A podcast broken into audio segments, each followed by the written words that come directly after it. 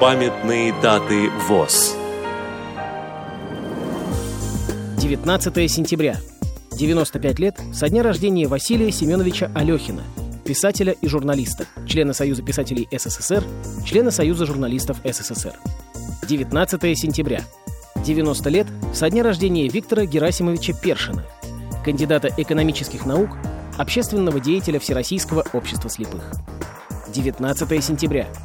65 лет со дня рождения Сергея Александровича Юрина, математика-программиста, специалиста по компьютерным технологиям для незрячих.